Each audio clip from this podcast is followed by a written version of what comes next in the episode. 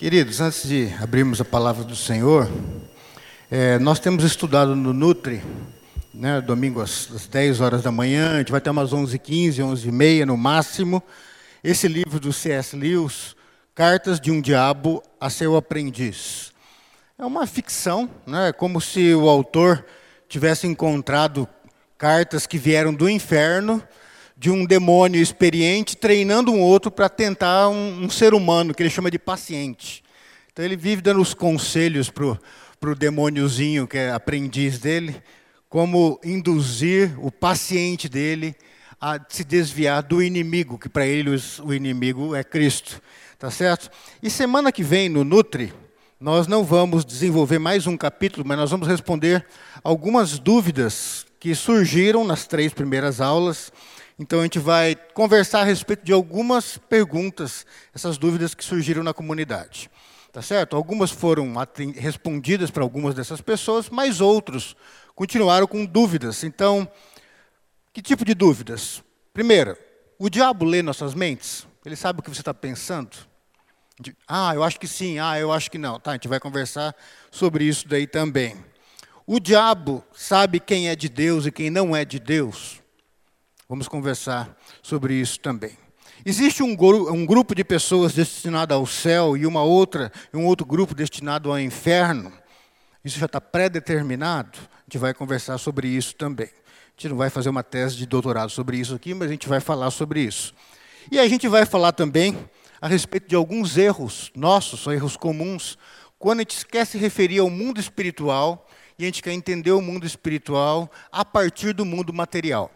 A gente quer entender as leis espirituais a partir das leis materiais, das leis físicas, das leis do nosso mundo. Então a gente vai ver alguns erros né, e algumas formas que a gente pode errar fazendo isso. Então eu te convido a participar dessa discussão. Né, vai ser, a gente tem feito em grupos, mas a semana que esse domingo próximo agora vai ser mais expositivo. A gente vai abrir para perguntas. Viu, André? Eu não sei se é você ou o Alexandre, mas acho legal gravar essa aula. Se alguém estiver fora depois, poder acessar, de repente, no site, né, para matar essas dúvidas aí. Tá certo? Vamos, então, partir para a palavra do Senhor. É, você que trouxe a sua Bíblia, abra no Evangelho de Lucas. Você que não trouxe a sua Bíblia, mas tem a Bíblia no celular, abra aí no Evangelho de Lucas. E você que não tem Bíblia, nem tem a Bíblia no celular, desliga o celular. Tá certo? Não vai ficar em WhatsApp mandando mensagem, não. Tá bom? A não ser que você seja médico, tenha um paciente morrendo, seja um advogado aí, tem alguém para ir para a forca, né? Mas o resto, vamos nos concentrar aí na palavra do Senhor. Abra nesse texto, Lucas 19, a partir do versículo 28. Lucas, capítulo 19, a partir do versículo 28. Nós faremos a leitura até o versículo 40.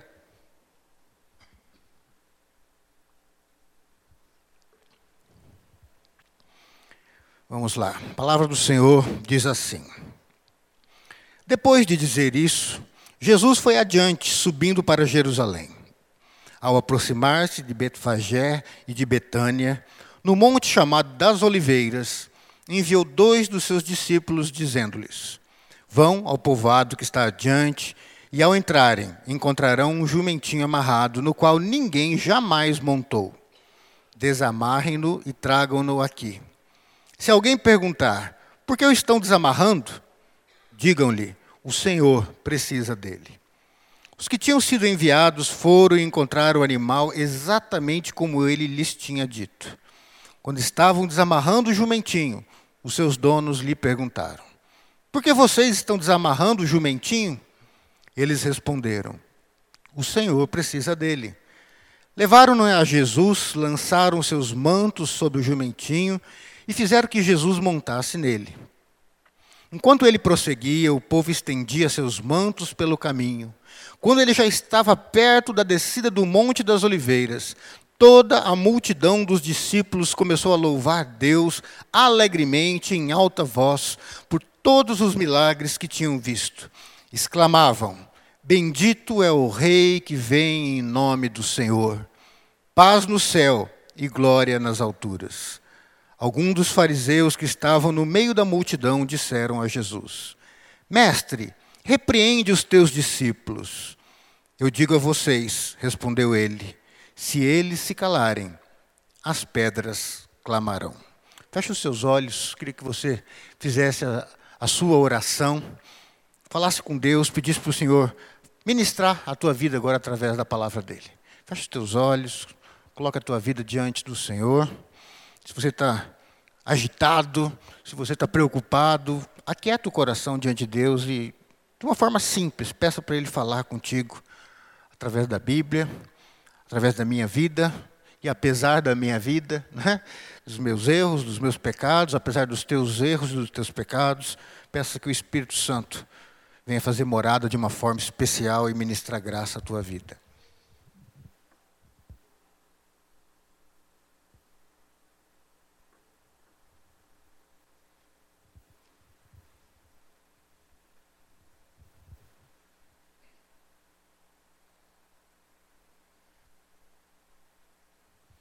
Senhor, a tua palavra está aberta, teu povo se, se assenta à tua presença para ouvir a tua voz.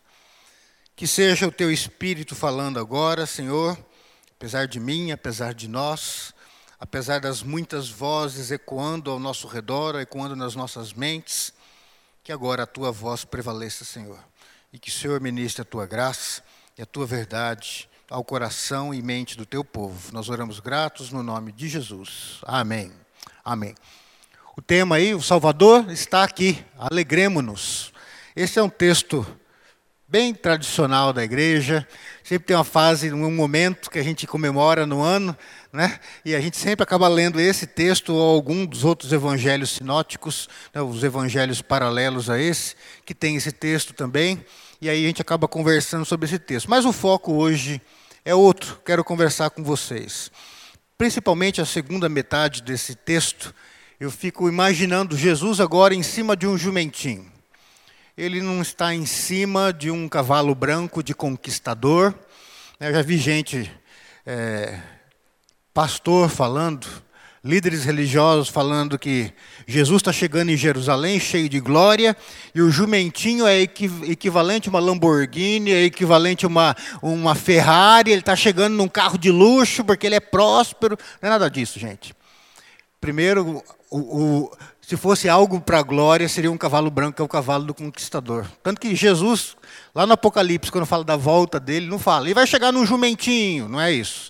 Fala que vai chegar num cavalo branco cheio de glória, e, os, e o manto dele vai estar manchado de sangue, não mais com o sangue da cruz, mas o sangue dos nossos inimigos que ele pisou né, e o sangue espirrou e manchou as orlas da veste dele. Esse é o rei cheio de glória que volta. Né? E, aliás, se vocês quiserem saber sobre a volta de Cristo, estamos estudando nas quartas-feiras aqui, das duas e meia às três e meia. Então, esse jumentinho não é uma Ferrari, não é uma Lamborghini, tá certo? Não é um carro de luxo e ele não está chegando com a glória dos homens, mas ele está chegando humilde. Mas ele está chegando aqui e o povo está compreendendo esse momento, logicamente não na sua plenitude, mas está compreendendo e está reconhecendo nele o Messias que Deus tinha é, prometido, o Salvador que deveria vir e mudar a realidade daquele povo que sofria. E eles então começam a celebrar começam a colocar os seus mantos para o burrinho passar por cima, né, onde Jesus está, começam a celebrar e cantar louvores dançar na presença dele, tá certo? Então, você vê esse povo transbordando de alegria, transbordando de esperança. É um povo que agora está contagiado pela presença de Jesus no meio deles. É um povo que foi transformado pela presença de Jesus, por aquilo que eles viram Jesus fazer no ministério dele milagres, pão multiplicado, mortos levantaram novamente, passaram a viver novamente, não é isso? Crianças, adultos, famílias restauradas, Pessoas mudando o foco da sua vida, tirando o foco do materialismo para viver uma espiritualidade para Deus e para o próximo. Grandes coisas aconteceram e aquele povo está louco de alegria, transbordante de alegria, cheio de esperança, porque estão percebendo que é um momento especial que eles experimentam. Por isso eles clamavam: Bendito é o Rei que vem em nome do Senhor. Esse é o Messias, abençoado, grandioso, cheio de glória, paz nos céus e glória nas alturas. Foi Deus que enviou o seu Salvador até nós. Foi Deus que enviou o seu Salvador até nós. Eu sei que você, como eu, também pode afirmar isso. Cristo está presente em minha vida. Cristo está presente em minha vida. E eu creio que você pode dizer, e eu creio que é verdade. Mas aí vem essa pergunta: tenho vivido na esperança que vem dele? Eu fico imaginando esse povo aqui, quando viu aquele homem simples, não num cavalo branco glorioso, com uma roupa de conquistador, mas um homem humilde do povo, com uma sandália, o pé sujo de terra, de andar no meio de gente simples, tocar em gente simples, tocar em pessoas que ninguém tocava, aqueles enfermos, imundos, considerados resto da sociedade, que nem os religiosos queriam saber dele. Esse homem vem e ele traz esperança para aquele povo. E essa esperança transbordava. É aquela esperança trazia algo novo para aquela turma. Tá, eu creio, de fato, não estou mentindo quando eu digo, Cristo está presente na minha vida. E eu também digo que eu creio que Ele está presente na tua vida. Mas será que nós temos vivido essa esperança como aquele povo estava vivendo naquele momento? Ah, pastor, esses mesmos que celebraram, entregaram ele para ser morto depois. Tá joia. Eu estou falando do momento bom, certo? Deles. Porque nós também, de repente, você já teve momentos bons com Jesus também, não teve? Na tua conversão, alguma experiência que você parecia que se você desse uma espirrada, saía Espírito Santo pela sua boca. Assim que você, tá, você sente que você está transbordante de Deus. Mas depois também parece que você se esvaziou com a mesma rapidez. E aquela esperança parece que se foi. E você passa a viver a tua vida como um homem natural não mais um homem espiritual com uma esperança que vem do alto, mas um homem natural, como se Jesus não tivesse ao teu lado, como estava ao lado daquelas pessoas. Como se não fosse algo real na tua vida, tão real como é esse banco que você está sentado aí agora. A nova esperança que vem de Jesus faz a gente ver a vida de uma forma diferente. Aquelas pessoas, naquele momento que eles reconheceram o Messias está no nosso meio. É Ele que está entrando na nossa cidade. Ele vai mudar todas as coisas. Eles passaram a ver a vida diferente. Eles tinham medo de falar, é, de fazer o que estavam fazendo ali agora, exaltar Jesus ou qualquer pessoa, ou reconhecer que aqueles religiosos, com as suas seus, interpretações loucas e distorcidas que eles estavam errados. Mas ali o povo não estava nem preocupado em dizer que aqueles homens religiosos estavam certos ou errados. O que eles queriam? Aproveitar aquele momento. Eles estavam, o coração deles estava experimentando de uma nova esperança. Roma nos domina, mas chegou quem é maior do que Roma, chegou Jesus, o enviado de Deus. Nós somos escravos do pecado, mas chegou aquele que pode vencer o pecado.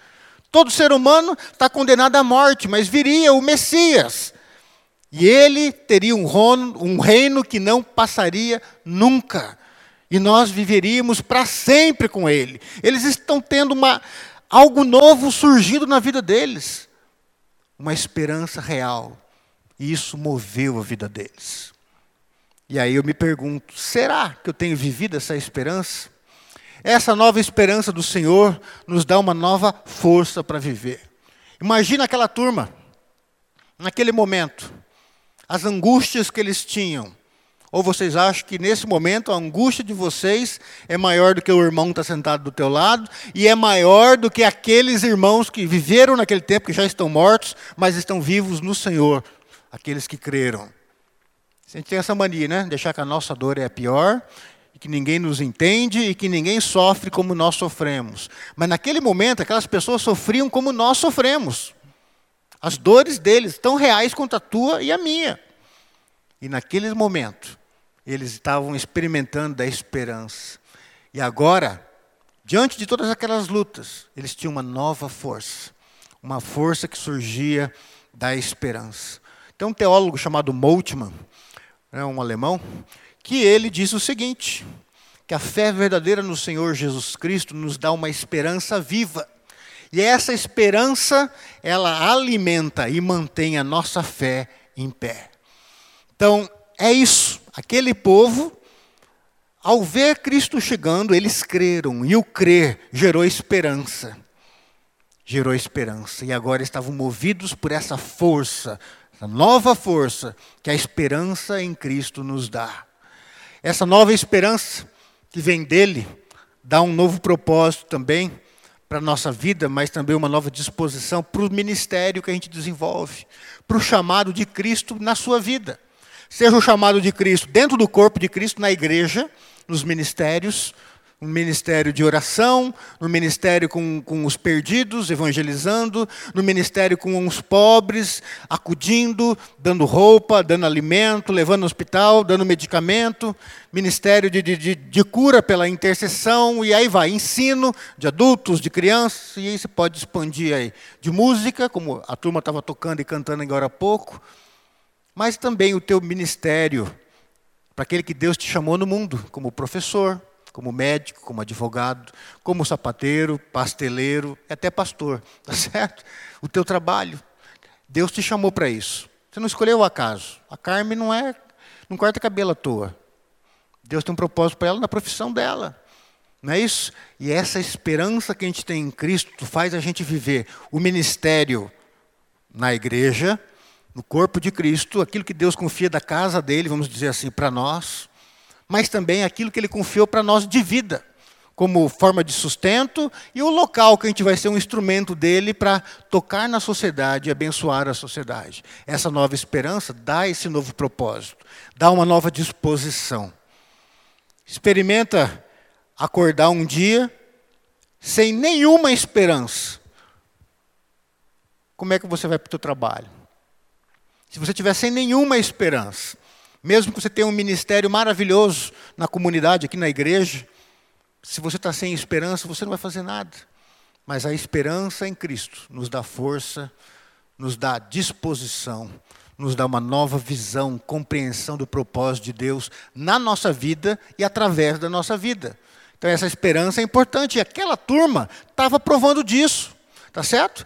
Essa nova esperança no Salvador agora também nos leva, como aquela turma, a adorar Jesus. Se a tua adoração não nasce da esperança, a tua adoração é um ato frio, é um ato religioso que não provém da fé, e é um ato, falar a verdade, sem sentido para você e talvez sem sentido para Deus. Porque você está fazendo aquilo como um ritual como uma repetição, como uma reza, que você repete palavras, a gente também repete rituais corporais e movimentos sem sentido muitas vezes. Mas quando a gente prova dessa esperança, como aquela, aquele povo provou, Jesus está aqui.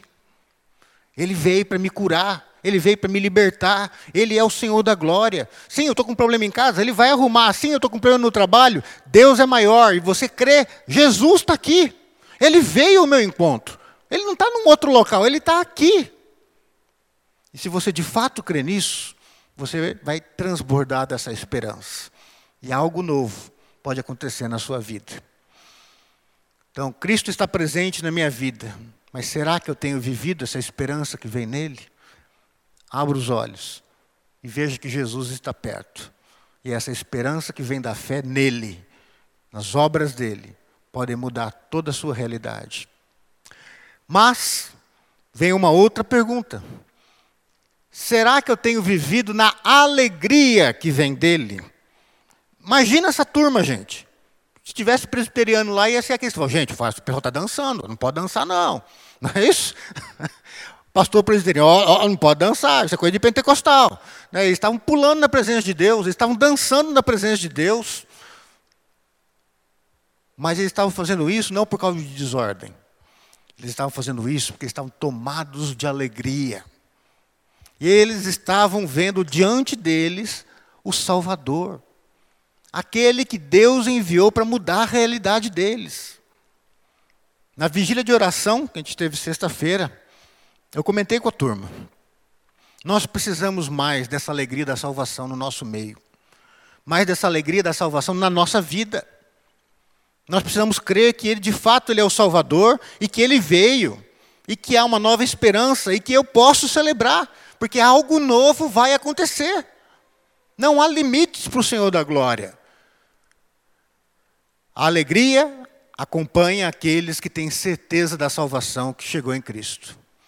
Aquelas pessoas viram, mais uma vez eu digo, não compreenderam totalmente o que estava acontecendo, mas compreenderam o suficiente que Ele era o Salvador e eles foram tomados de uma alegria que os moveu a adorar Cristo, a cantar louvores, a dançar na presença deles. Eles não se preocuparam mais se estragar o manto, as vestes deles, de colocar no chão para o jumentinho com Jesus passar por cima. Eles não se preocuparam, eles queriam adorar Deus, eles queriam adorar Jesus naquele momento.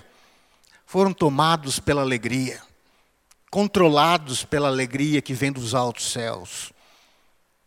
Essa alegria que vem dos altos céus, que é a alegria da salvação, ela se sobrepõe às lutas que nós temos, como está escrito ali. O que eu quero dizer com isso? Vamos imaginar, voltar para o texto, imaginar a situação daquelas pessoas. Será que aqueles homens que estavam ali e chegaram ali para receber Jesus, o que estava com fome de ver Jesus passou a fome? O que estava com problema passou o problema? Não. O problema é que eles chegaram continuou, mas ao ver Jesus, a alegria foi maior. O que eu quero dizer com isso?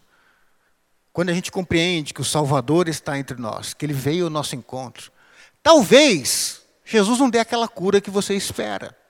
Chato falar isso no púlpito, mas é verdade. Talvez ele não dê, porque o crente ele aprende a ser feliz e celebrar Cristo na alegria de uma cura e também no choro de uma morte. É ruim falar isso, é estranho. Hoje em dia ninguém fala isso mais em público porque não dá ibope. Mas é verdade. É verdade. Mas o crente ele está em paz. E ele prova em meio às lágrimas, em meio às lutas, essa alegria que talvez não, não resulte em muitas risadas altas e muito barulho, mas é uma alegria do espírito. É o shalom de Deus que inunda você por dentro e fala: Senhor, eu estou te pedindo a cura, mas se der, seja louvado. Se não der, seja louvado. Senhor, eu quero aquela promoção no meu trabalho. Se der, seja louvado. Se não der, seja louvado. Sabe por quê? Porque eles sabem que eles estão recebendo algo maior. Gente, é o Senhor da glória, é o Criador do universo que está no nosso meio. E Ele veio e está me chamando de filho, está me chamando para viver eternamente com Ele, Sandro. Você imaginou? Que você vai chegar e Deus vai colocar tudo nas tuas mãos e nas minhas mãos no céu, não por merecimento, mas por causa daquele que morreu por mim, morreu por você naquela cruz. E ele vem ao nosso encontro. Essa é a alegria da salvação. Vocês podem tirar tudo de mim. Pode tirar meu carro, a minha moto, a minha casa, a minha família, a minha saúde, pode tirar tudo. Mas vocês não podem tirar a bênção da salvação, da eternidade com Deus. E tudo que vocês tiraram daqui é nada perto daquilo que eu vou receber pela graça de Deus em Cristo Jesus. Alegria da salvação. Eu sei quem está comigo. Né? Como Paulo dizia, que ele sabia viver de em qualquer circunstância. Ele sabia viver na, na riqueza, mas também na pobreza. Com a mesa farta, mas faltando tudo, né? Fartando, né? Faltando tudo na mesa. Ele sabia viver dessa forma, né? com a vida, com, a, com o corpo em dia, saudável, mas com o corpo também machucado pelos apedrejamentos, pelos açoites. Na honra, como grande teólogo, que estudou na melhor, entre aspas, faculdade da época, mas também como aquele que é desprezível, rejeitado, porque ele está seguindo aquele homem chamado Jesus. Poxa, o cara estuda tanto para seguir um homem ignorante como Jesus, um homem do povo. Paulo fala: Eu sei viver em qualquer circunstância, porque eu sei o que eu recebi, eu sei com quem eu estou andando, eu sei para onde eu estou indo. E isso é o mais importante. Isso é algo que transborda e nos faz celebrar a vida. Uma vida de júbilo, uma vida de alegria, em meio às lutas, sim. A alegria da salvação de Cristo nos dá um novo ânimo para caminharmos com Ele e cumprirmos a Sua obra. Queridos, a obra de Deus, ela só vai ser cumprida de forma correta e satisfatória se nós estivermos provando da alegria da salvação. Se você não compreender que Jesus está com você, que ele morreu por você, que ele ressuscitou, voltou, porque ele não precisava ter voltado, podia ter ficado no céu, mas voltou por causa de você. Para te dizer que ele está indo lá preparar morada, preparar o teu canto, preparar a tua eternidade ao lado de Deus. Se você não compreender essas coisas, você vai passar a vida angustiado, sem alegria mesmo. Sabe por quê? Porque o Bolsonaro não vai resolver o problema do Brasil, nem do mundo, nem da sua vida particular. O Brasil não vai melhorar da noite para o dia. O dinheiro que você de repente pode até ganhar esse ano ou nos próximos, também não vai resolver a tua vida. E aquelas coisas que você planeja mudar tanto na sua vida, talvez algumas você mude, talvez outras você não vai mudar nesta vida. Na por vir você vai, porque é Deus que vai te mudar, com certeza. E eu não digo isso para você desanimar. Mas aquele que tem a alegria da salvação, ele luta e luta e luta, e ele continua com motivo de celebração na vida. Ele prega, prega, prega, prega, prega, se ninguém se converte, ele continua pregando e continua satisfeito. Ele ensina, ensina, ensina, e às vezes as pessoas não escutam, e ele continua fazendo a obra, porque ele continua satisfeito, porque ele está em Cristo.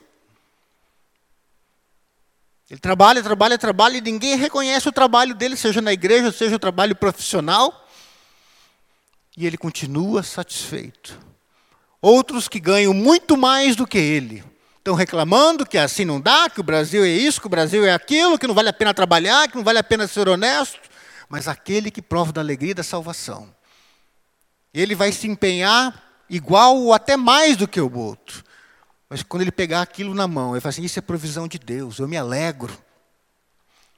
Eu me alegro pela família que eu tenho, me alegro pelo trabalho, porque sabe, o que eu precisava mais, eu já tenho. Eu já tenho. É a alegria da salvação, a certeza de que Jesus está conosco. Manter a alegria da salvação só é possível quando Cristo está no centro da nossa vida. É o motivo da nossa vida, da nossa existência. Às vezes a gente fica desesperado, porque Deus permite algumas vezes que os nossos deuses sejam tirados da nossa vida aquilo que nós colocamos a nossa confiança. O emprego que você achava que você nunca ia perder, perdeu. O dinheiro que você achava que nunca ia faltar, faltou. Você nunca achava que ia ter que diminuir o nível da sua vida, vender aquele carro, aquela casa, teve que fazer. Agora, se o teu coração está no teu carro, no teu dinheiro, no teu trabalho, no reconhecimento da sociedade ou qualquer coisa desse mundo, você vai se abalar e vai se abalar muito. Eu não estou dizendo que você vai ficar feliz porque não caiu o dinheiro do teu salário. Ou porque o médico deu a notícia que a tua doença não tem cura. Não é isso. Mas você não vai se abalar tanto quanto o ímpio, porque aquilo não é a essência, não é o foco da sua vida. Eu posso chorar, eu posso gritar de dor aqui agora, mas ninguém tira isso que eu tenho aqui dentro. E eu vou continuar lutando, porque Jesus está comigo. E mesmo em meio a todas essas dores, você ainda vai conseguir, quem sabe, dançar na presença de Jesus. Celebrar a presença dele na sua vida. Sabe por quê? Você sabe com quem você está e para onde você está indo. Muitas vezes o crente se vende hoje por causa de dinheiro, por causa de umas bobeiradas aí, igual o ímpio, da mesma forma. Mas sabe por quê? Porque não compreendeu a grandeza da salvação de Cristo da grandeza daquilo que Deus tem para você. E você chora por miséria. E você deixa de ter uma vida celebrativa, de júbilo, porque você lamenta pelas porcarias, desculpa dizer assim, né, das coisas que a gente tem nesse mundo que não vão durar nada. Até a nossa vida dura tão pouco, nós somos como uma neblina que vem e vai. Acho estranho falar com Olha, já estou com 50 anos. Estranho. Parece que ontem eu estava jogando bola, adolescente. Passou muito rápido. Neblina que vem, sabe? E vai. Passa muito rápido. Mas se a minha esperança é essa vida simplesmente, começa a chegar nos 45, 40, já começa a desesperar, não é isso? Ele vai indo, desespero, desespero, angústia, falta de alegria, e aí só começa a lamentar pelas dores, dói isso, dói aquilo, dói não sei aonde, deixa de viver. Mas aquele que sabe que está com Cristo, ele fala: Senhor, tira essa dor de mim. Não tirou? Deus seja louvado, a vida continua. Vamos continuar vivendo. Vamos continuar vivendo na alegria da salvação. Eu sei quem está comigo. Se ele não fez isso, é porque ele tem um propósito maior. Gente, tem coisas que a gente não vai entender nessa vida. E tem coisas que a gente não vai entender nem na vida por vir. O louco, pastor, é eternidade para entender e eu não vou entender. Querido, tem coisas que você não vai entender. Porque as coisas que muitas vezes estão na cabeça do Criador, que é perfeito e pleno, então, muitas dessas coisas não vai caber nunca na nossa cabecinha de criatura. Nós nunca vamos ser como o Criador. Você vai poder crescer a eternidade, nunca vai ser o Criador. O que é finito não consegue conter, receber em si aquilo que é infinito, eterno, perfeito e pleno. Mas quando nós compreendemos que Jesus é esse, que é pleno, perfeito e absoluto, e que Ele sabe o meu nome, e que Ele veio ao meu encontro para me salvar, e que Ele se importa comigo, e que as minhas lágrimas Ele se importa, e que Ele celebra comigo as minhas vitórias, eu tenho que viver esse momento de alegria. Eu tenho que desenvolver o meu ministério na igreja com alegria. Eu tenho que vir ao culto com alegria, mesmo em meio a dores. Eu tenho que servir os irmãos com alegria. Viver na alegria e esperança da salvação começa com uma decisão por centralizar Cristo e Suas promessas em nossas vidas. Queridos, isso é o que eu tenho que fazer e que você tem que fazer. Para nós vivermos e provarmos da alegria da salvação e da esperança da salvação, nós temos que trazer Cristo para o centro da nossa vida. Não basta ele estar perto, Coloca ele no trono da sua vida. Tira o teu eu do trono. Faz assim, Alessandro, desce.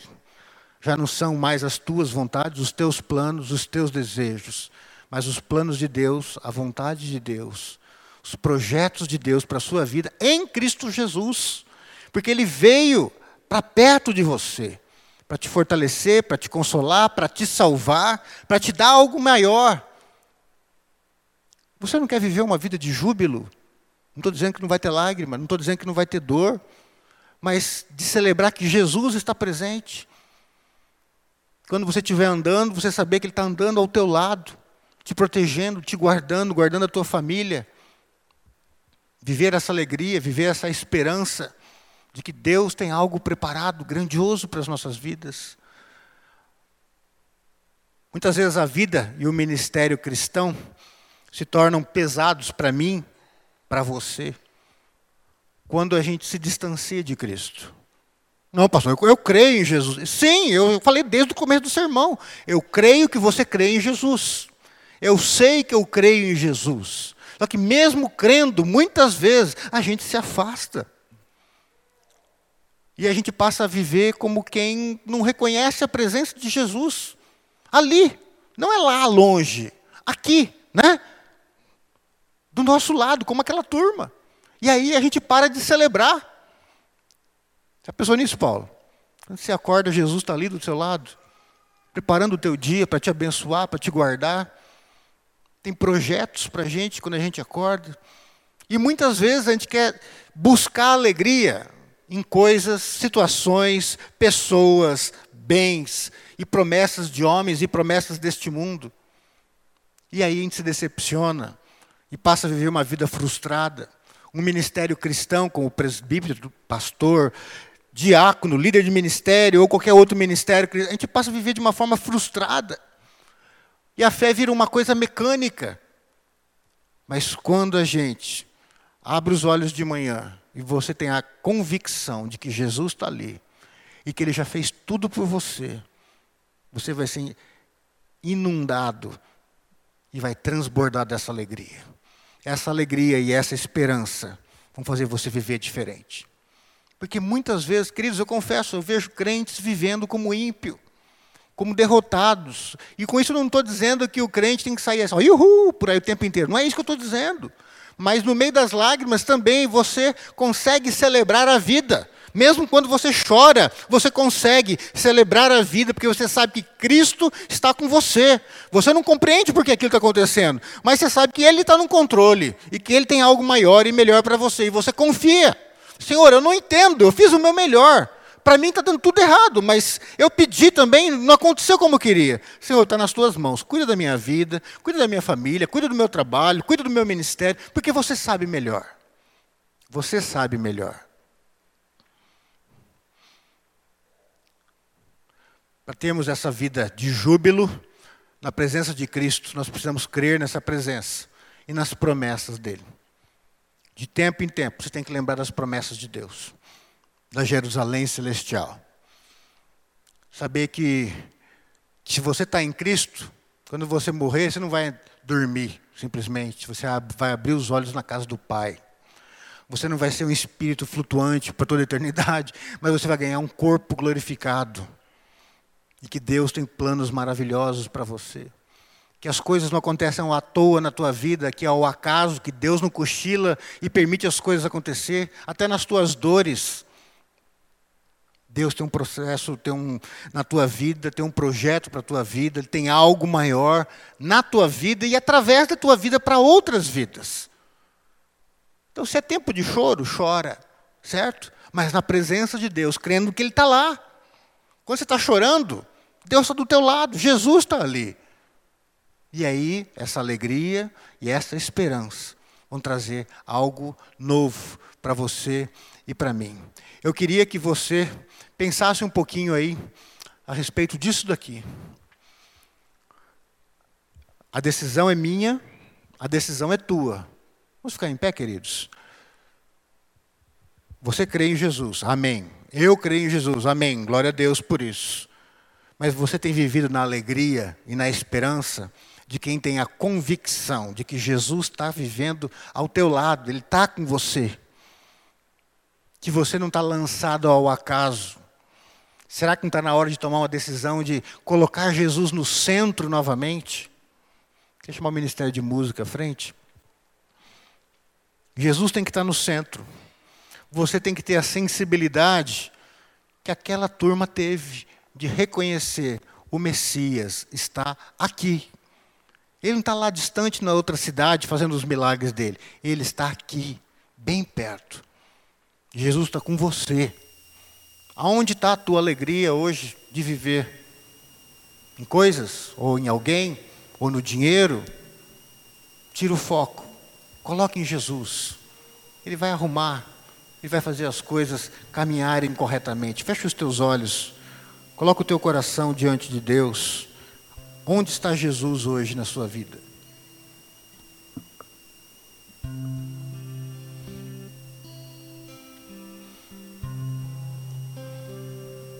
Às vezes Jesus está bem perto da gente.